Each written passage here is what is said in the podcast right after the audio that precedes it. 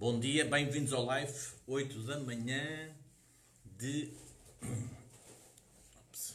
Bem-vindos ao live, 8 da manhã de segunda a sexta-feira, Influência e Persuasão 360 graus, e hoje vamos falar sobre negociação e sobre o método de Harvard. Então sejam todos bem-vindos.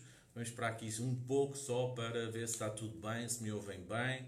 Coloquem um like e dizer-vos que começou mais uma semana. As semanas aqui nos lives começam à quinta-feira. Todas as semanas há um tema diferente. Começámos com uma semana de comunicação, depois passámos para uma semana de liderança e agora, hoje, começamos uma semana de negociação na influência. Sempre a ver com influência, sempre com a persuasão, mas com temas diferentes e semanas dedicadas a esses temas. Uh, são temas escolhidos que me parece que tu, todos os empresários, e to, principalmente todos os empresários que têm dores de crescimento, podem uh, aprender e juntos podemos aumentar os nossos resultados, alavancando não só as nossas vendas, a nossa influência, mas também a nossa posição e irem aprendendo juntos à medida que vamos todos os dias. Então, bem-vindos ao live. Só aqui dar mais um segundo. Bem-vindos ao live 360, de segunda a sexta-feira. O tema hoje é negociação, método de Harvard. Começamos a semana de negociação.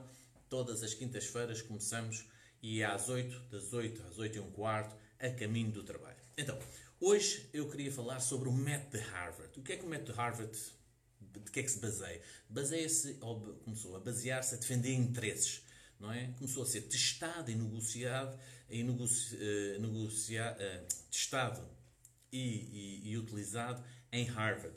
Começou por vários livros, mas principalmente quando estes dois senhores, o Roger Fisher e o William Hurry, um, criaram este livro, Como Chegar ao Sim, como negociar acordos sem fazer concessões, foi aqui que eles começaram a criar um framework um, um framework simples para qualquer pessoa aprender, onde tem todos os elementos que traduzem a complexidade e falam sobre as diferenças culturais. Eles chegaram a sete elementos que eu vou aqui uh, enumerar. O primeiro elemento tem a ver com a comunicação. O segundo, opção, relacionamento, interesses, legitimidade, alternativas e comprometimento. Estes são os sete, as sete áreas da negociação que o Matt Harvard aborda. Então vamos começar pela parte dos interesses. Os interesses, as motivações e as necessidades. Nós avaliamos se somos bem-sucedidos através do número de interesses que conseguimos satisfazer.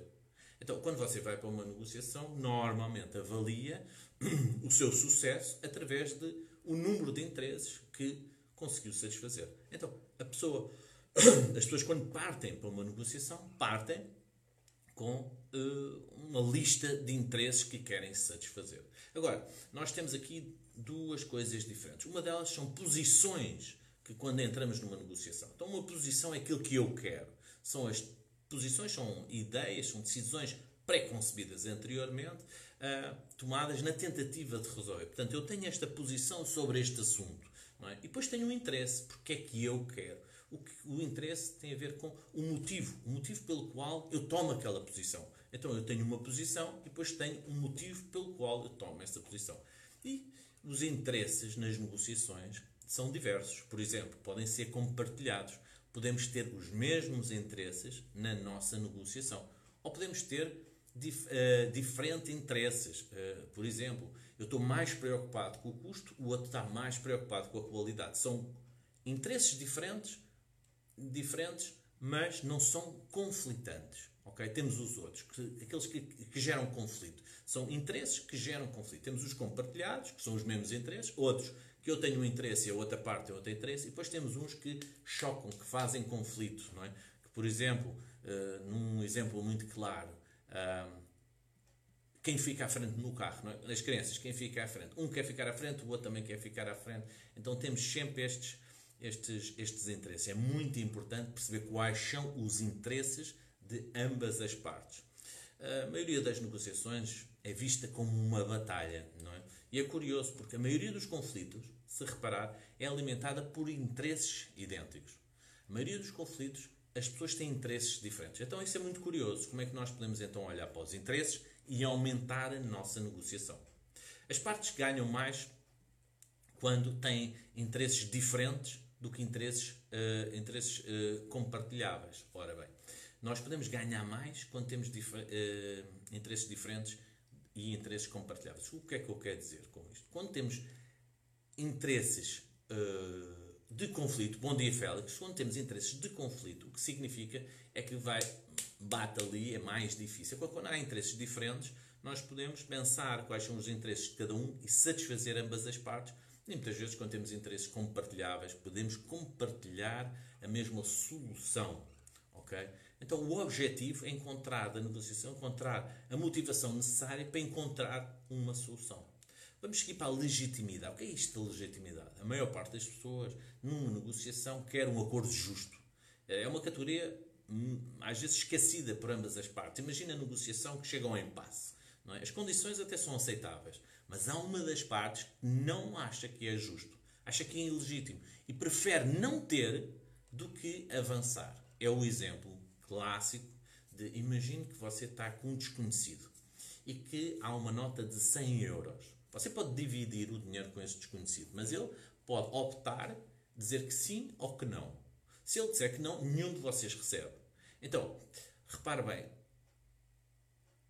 ele, se você der 10 euros a ele e ficar com 90 euros, provavelmente ele vai achar que é injusto e não vai aceitar. Prefere perder os 10 euros do que você ganha os 90. Então, qual é que é? 60 euros para si, 40 para ele? Não, nesta negociação, uh, é extremamente importante e é muito fácil de ver esta parte da legitimidade. As pessoas querem que seja legítimo. Olha, reparem nos, Israel e Palestina, quantidade de países não é, que continuam em conflito pela legitimidade.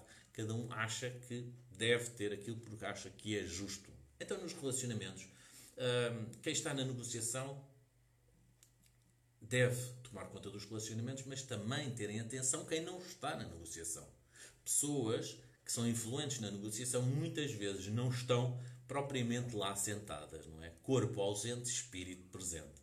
O negócio com quem tem um bom relacionamento é mais fácil do que com quem não tem um bom relacionamento. Isto é óbvio, não é? Então, às vezes, é mais importante manter o relacionamento do que propriamente servir os seus interesses.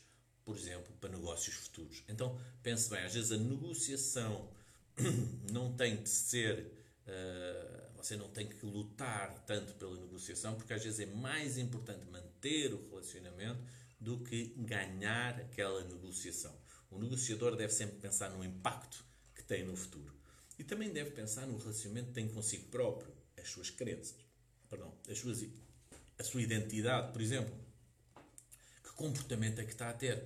Se tem, está a ter um comportamento super competitivo ou comprometido. E isso vai vai afetar, vai influenciar a própria negociação. Qual o seu comportamento? Vamos chegar aqui ao quatro alternativas. O que fazer se não houver acordo? Não é? Qual é o plano B? Há sempre uma melhor alternativa. Uh, lembre-se, quando você tem uma alternativa, você está em vantagem, mas lembre-se também que as outras partes também têm alternativas. Não é?